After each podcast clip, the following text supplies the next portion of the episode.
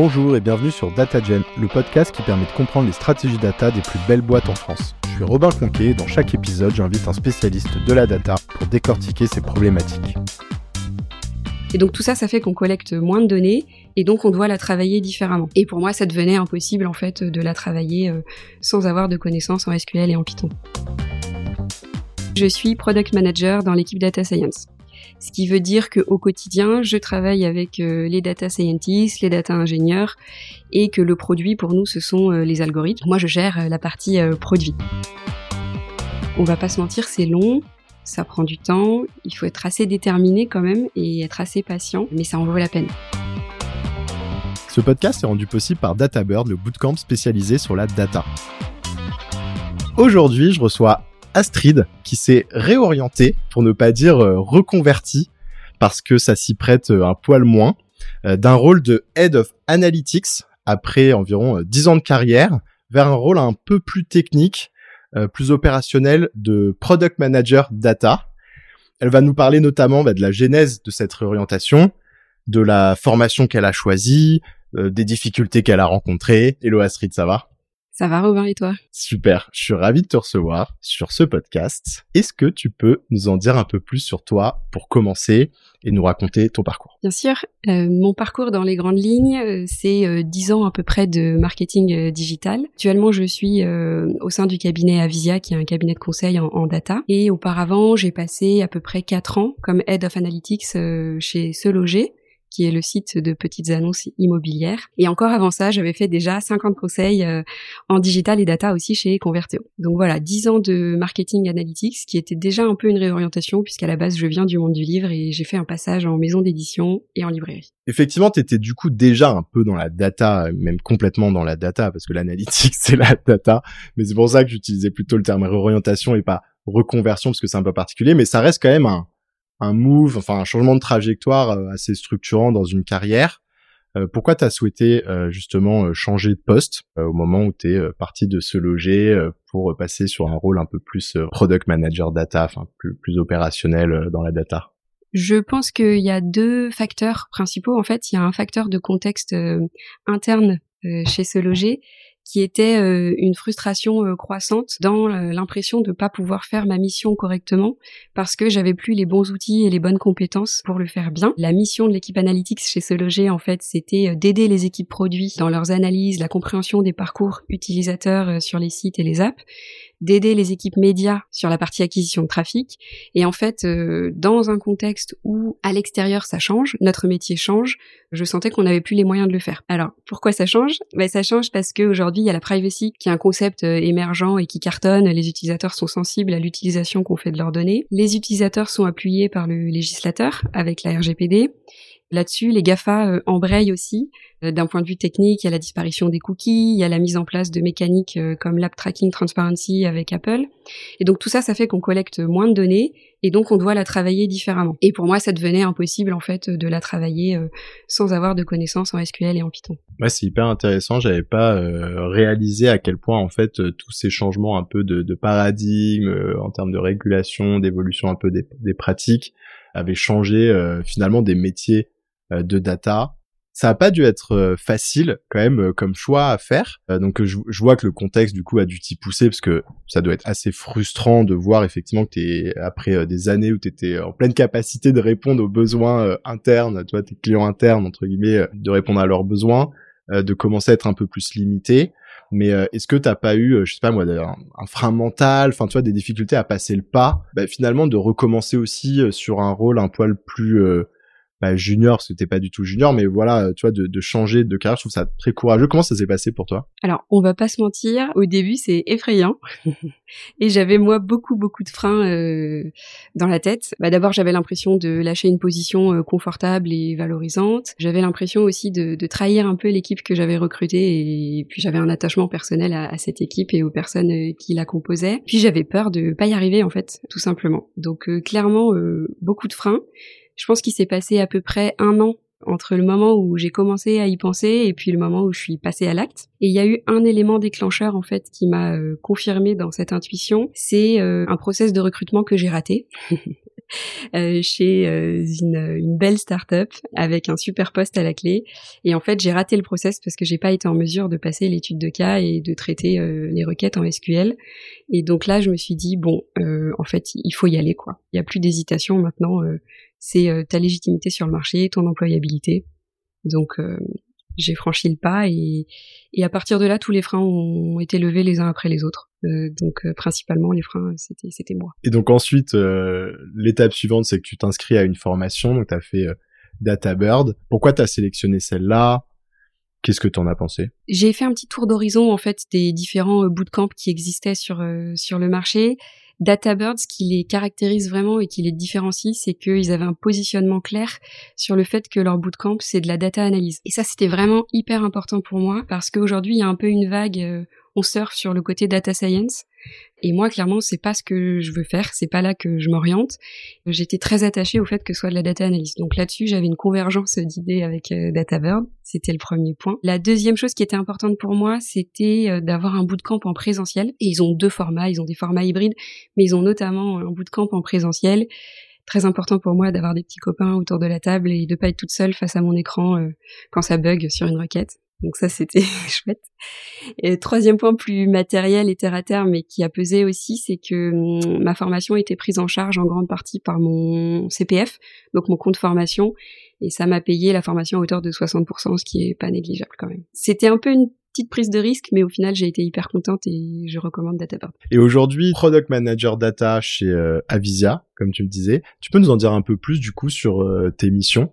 Euh, Alors, Avisia, en quelques mots, pour ceux qui connaissent pas, c'est un cabinet de conseil euh, qui a 15 ans. On est 250 consultants répartis dans toute la France. Et le cabinet a vraiment un ADN data euh, très fort. Donc ça, c'est ce qui m'a plu au, démarrage. Actuellement, je suis en mission chez un acteur de la cosmétique et je suis product manager dans l'équipe data science ce qui veut dire qu'au quotidien, je travaille avec euh, les data scientists, les data ingénieurs, et que le produit pour nous, ce sont euh, les algorithmes. Moi, je gère euh, la partie produit. Ça, c'est ma mission principale. Après, j'ai des missions plus liées au cabinet en lui-même. c'est assez traditionnel quand on est manager, on gère le recrutement, on accompagne les consultants aussi dans leur trajectoire professionnelle et leur montée en compétences. Ça fait clairement sens. Et justement, si on prend un peu l'exemple de ta mission actuelle pour un acteur de la cosmétique. Quels sont les éléments sur lesquels tu sens vraiment que ta formation t'a aidé et sont un peu game changer, tu vois, si je peux utiliser un, anglicisme? Tu sais pas, des nouvelles tâches, par exemple, précises que tu arrives à faire que tu n'aurais pas réussi à faire avant, des choses comme ça bah, C'est une très bonne question. Déjà, pour poser les bases, je pense que j'aurais jamais eu cette mission si j'avais pas fait le bootcamp. Donc de ce point de vue-là, c'est game changer parce que euh, ça me permet d'évoluer côté data product management, euh, d'avoir une certaine légitimité et puis d'avoir repris confiance en moi aussi, hein, très basiquement. Donc ça, c'est vraiment hyper fort et de ce point de vue-là, euh, même s'il y avait que ça, ce serait déjà gagnant. Ensuite, là où c'est très structurant, c'est que j'ai gagné en autonomie sur tout ce qui est requête. Donc j'ai vraiment démystifié euh, cet aspect, euh, aller requêter des tables en autonomie sans avoir à solliciter tout le temps quelqu'un. Alors bien sûr, quand j'ai besoin d'un coup de main, je fais appel à un ami à mes voisins de bureau, les data scientists et les data ingé. Mais vraiment cet aspect-là, il est, il est structurant et je pense que c'était euh, ce que je cherchais de façon première. Donc donc Paris gagnant quoi. Quel a été ton plus gros challenge, tu dirais, dans justement cette, cette réorientation, je dirais ce, ce, gros challenge, sûrement ton plus gros challenge de cette dernière année, mais bah, si tu devais choisir un challenge à l'intérieur de cette épreuve. La question c'est jusqu'où on va et où est-ce qu'on s'arrête? Voilà. Euh, parce qu'en fait, c'est un peu une course perpétuelle euh, à la compétence. Et par exemple, chez DataBird, on a eu une introduction au machine learning. Moi, j'étais hyper contente de voir ça. Je suis ravie de découvrir ces sujets, d'avoir une culture générale et une meilleure compréhension. En revanche, j'ai pas l'ambition de me substituer euh, au profil data scientist. Du coup, la question que je me pose encore, hein, c'est pas fini jusqu'à la mort, c'est euh, quel doit être le niveau de maîtrise que j'ai sur ces sujets? Et en fait, euh, euh, paradoxalement, de travailler avec des personnes qui sont beaucoup plus expertes que moi sur ces sujets, je me rends compte que c'est pas forcément là où ils m'attendent. Là où ils vont m'attendre, c'est sur la vision produit, l'interface avec les utilisateurs de nos algos.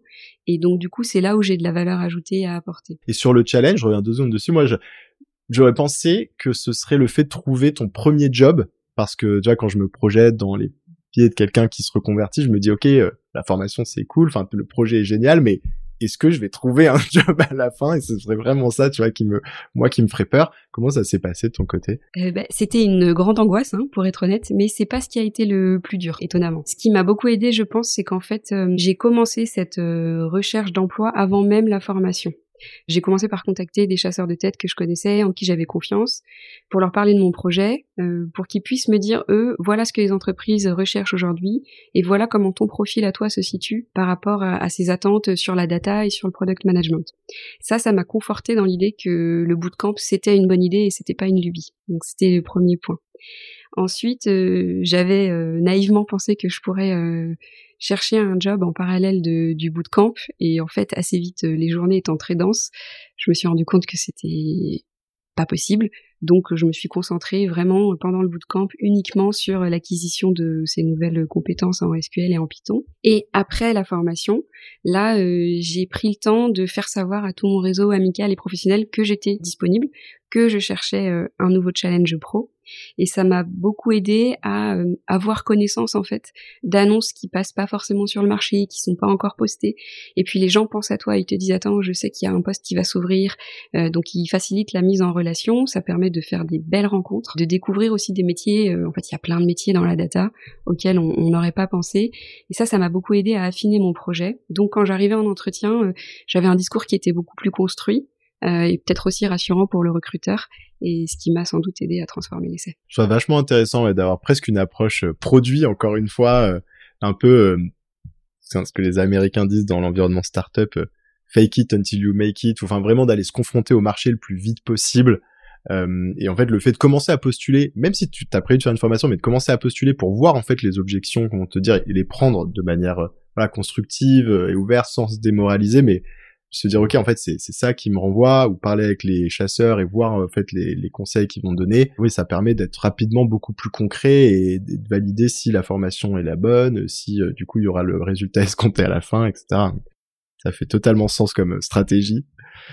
Tu as une recommandation de contenu à partager euh, à nos auditeurs, euh, justement que tu as trouvé particulièrement adapté dans cette dans ce challenge un peu de, de réorientation? Pour les personnes qui ont du temps, je trouve qu'un bootcamp euh, huit semaines euh, à temps plein, c'est génial en fait. Si vous avez ce temps-là, foncez chez DataBird parce que ça permet justement d'avoir le temps de développer ces nouvelles compétences.